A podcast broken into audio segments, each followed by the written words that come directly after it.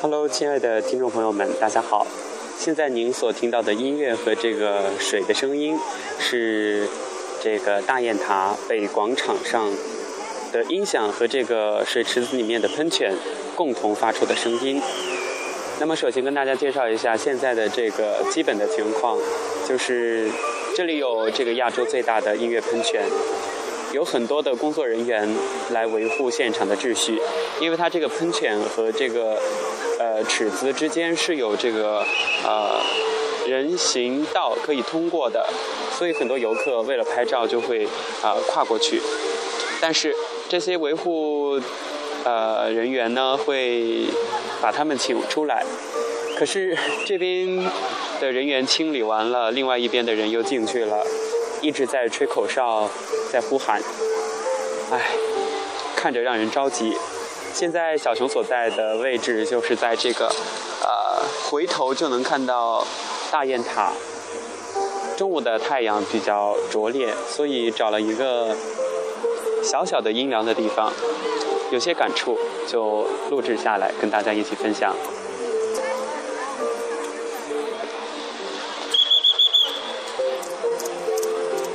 我想，刚刚这几声哨子声，大家一定是听得非常清楚的。他们也是很辛苦的。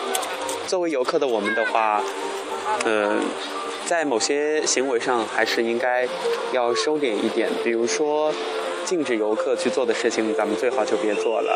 毕竟，一个开放的公众场合是供每一个人欣赏的。如果说我们的不文明行为，呃。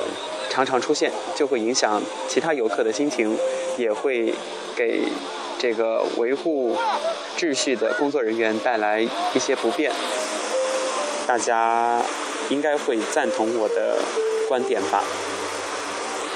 说了这些有的没的，接下来就跟大家一起来聊一聊大雁塔。被视为古都西安和陕西省象征的大雁塔，位于西安市的大慈恩寺内。是世界文化遗产、全国重点文物保护单位。唐代永徽三年，也就是公元六百五十二年的时候，取经归来的玄奘法师为保存由天竺经丝绸之路带回长安的经卷、佛像而修建。大雁塔现存塔身七层，通高六十四点五米，作为现存最早、规模最大的唐代四方楼阁式砖塔，是佛塔这一印度。佛寺的建筑形式随着佛教传播而东传入中原地区，并融入汉文化的典型物证，是凝聚了汉族劳动人民智慧结晶的标志性建筑。大雁塔是阁楼式砖塔，塔身为七层，塔体呈方形锥体，由仿木结构形成开间，由下而上按比例递减。塔内有木梯，可盘登而上。每层的四面各有一个拱券门洞，可以凭栏远眺。整个建筑气势宏大，造型简洁稳重，比例协调适度，格调庄严古朴，是保存比较完好的楼阁式塔。在塔内可俯视西安城。民间人这样一种说法，就是大家都说不到大雁塔不算到西安。大雁塔又名大慈恩寺塔，位于中国陕西省西安市南郊大慈恩寺内。因坐落在慈恩寺西院内，大雁塔原称慈恩寺西院浮屠，浮屠也就是塔的意思，是中国唐代，也就是唐朝时期佛教建筑艺术的杰作。除此之外，大雁塔还是西安市的标志性建筑和著名的旅游景点，是古城西安的象征。因此啊，西安市徽中央所绘制的便是这座著名的古塔。接下来要跟大家分享的就是。二零一四年六月二十二号的时候，在卡塔尔多哈召开的联合国教科文组织第三十八届世界遗产委员会会议上，大雁塔作为中国、哈萨克斯坦和吉尔吉斯斯坦三国联合申遗的丝绸之路长安天山廊道的路网中的一处遗址点，成功列入世界遗产名录。大雁塔是八世纪为保存玄奘法师由天竺经丝绸之路带回长安的经卷佛像而建。小熊现在所在的这个地方叫做大雁塔北广场。呃，这个北广场呢，北起雁塔路南端，南接大慈恩寺墙，这个北外墙，东到广场东路，西到广场西路，东西宽二百一十八米，建筑面积约十一万平方米，总投资约五亿元。整个广场由水景喷泉、文化广场、园林景观、文化长廊和旅游商贸设施等组成。整个广场以大雁塔为中心轴三等份，中央为主水景道，左右两侧分至唐诗园林区、法相花坛区、禅修林树区等景观。广场南端设置水景落铺、主题水景、观景平台等各种景观。与大雁塔顶俯瞰亚洲最大的喷泉广场，也同样别有一番风味。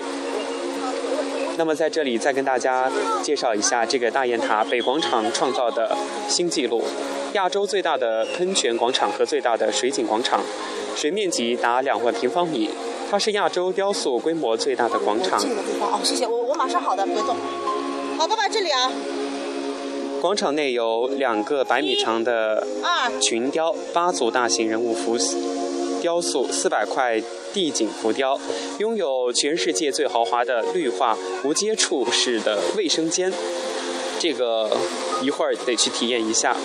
而且，嗯，它保持最清洁，世界上坐凳最多，世界最长的光带，世界首家直饮水规模最大的音响组合等多项记录。听起来好像是挺不错的。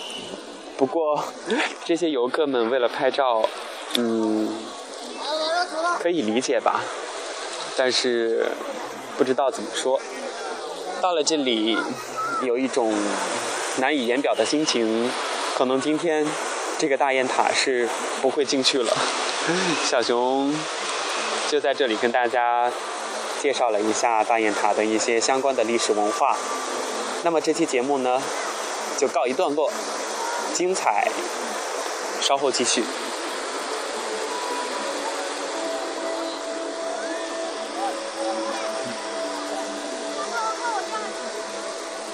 在来到大雁塔之前呢，小熊先去找了中国邮政，真的是好找啊！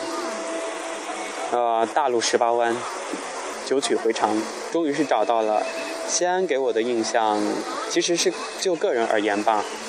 有的人很友好，有的人就，其实我是这样一个比较热心的人，就是如果有人啊找我帮忙或者是问路的话，即使我不知道，我也会很友善的跟他解释。不像西安的有些人，你叫他，他望你一眼，你还没有说完话，他就径直的走了。我想，如果他们在其他城市遇到这这样的人，对他们。我想他们也是会有很多感触的，但是，也就是一些个人的行为吧，也不影响我对这座城市的总印象。好吧，这期节目就跟大家分享到这儿，感谢您的收听，咱们下期节目再见。